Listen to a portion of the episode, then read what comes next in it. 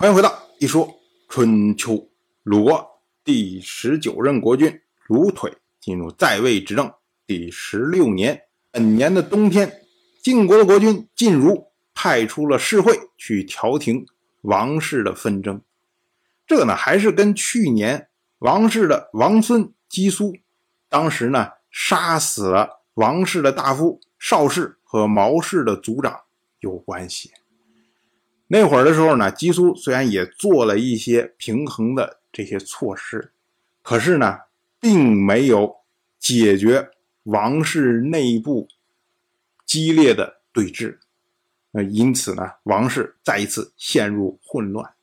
所以姬苏呢，他在王室没有办法立足，只好流亡去了晋国。这个时候啊，晋国在王室的权威那是非常的强大，毕竟啊。这么多年没有什么诸侯搭理王室的情况下，晋国竟然连续两年向王室献俘啊！这是给了天王基于莫大的脸面。那如今呢？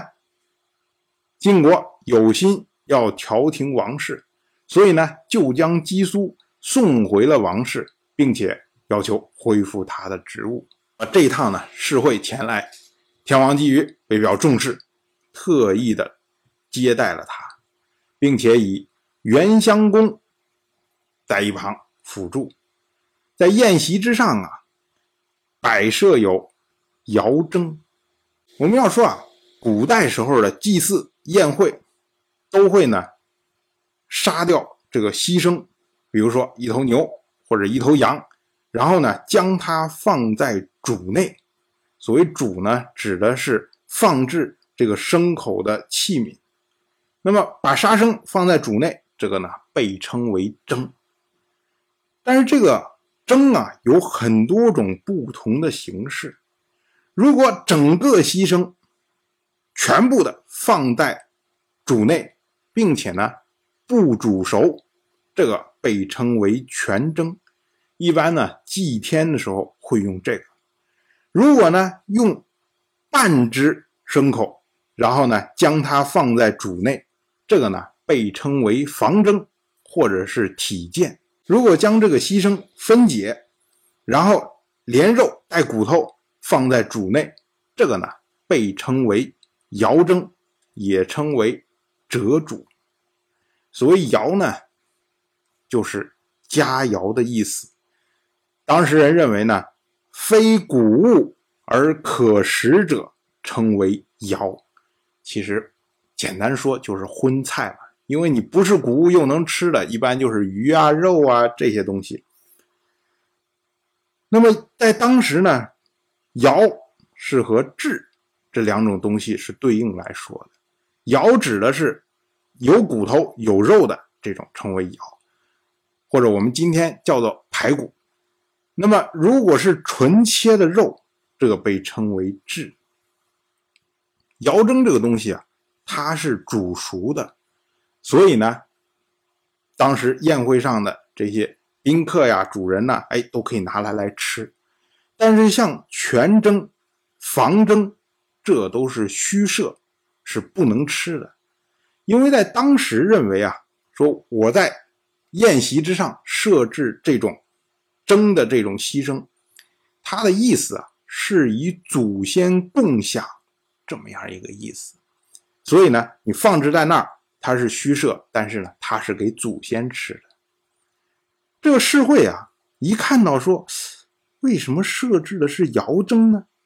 他就私下来问元襄公，他说：“我听说啊，王室的规矩用的都是全征啊，为什么这一次用的是尧征呢？”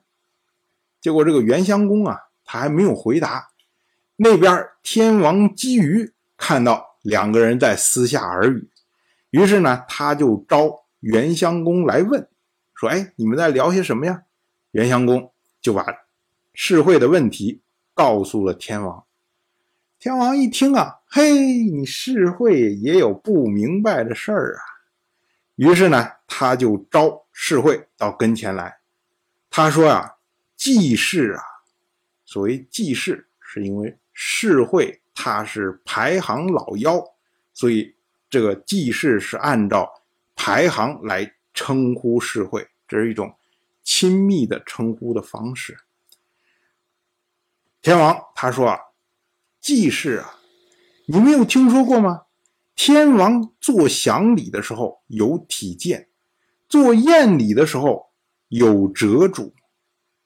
如果碰到诸侯前来，那么就以祥礼来招待；如果是卿大夫前来，就以宴礼来招待。这是王室的规矩。其实，基于他所说的这个规矩啊，意思是什么呢？就是你如果是诸侯前来，因为诸侯他跟王室算起来。是伯舅的关系，也就是都是一家人。那么，因为我们是一家人，所以我们要摆上体检或者叫房征，然后呢，要自己这一家人和祖先来共享这个盛宴。所以呢，他会用这种虚设的房征。可是呢，如果要邀请的是诸侯的卿大夫。那么卿大夫只是家臣这一级的，就不存在说我们一家人要和祖先一起共享这种情况。那么摆上牺牲是为了食用的，就是为了吃的，自然呢就不能用全蒸、房蒸，只能用窑蒸。结果世会一听啊，原来这才是王室的风范，这规矩条条框框多呀。所以呢，世会当时就不敢做任何的答复，然后就退出来了。回到晋国之后呢，开始在晋国讲求礼仪，以完善晋国的法度。我们说啊，因为世会这时候他是身兼的太傅的职责嘛，所以他有制定礼仪法度的这个权利和义务。当然，我就这么一说，您。就那么一听，感谢您的耐心陪伴。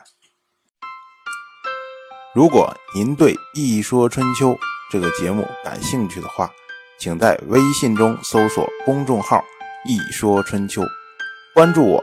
您不仅能得到《一说春秋》文字版的推送，还可以直接和我互动交流。我在那里等待您的真知灼见。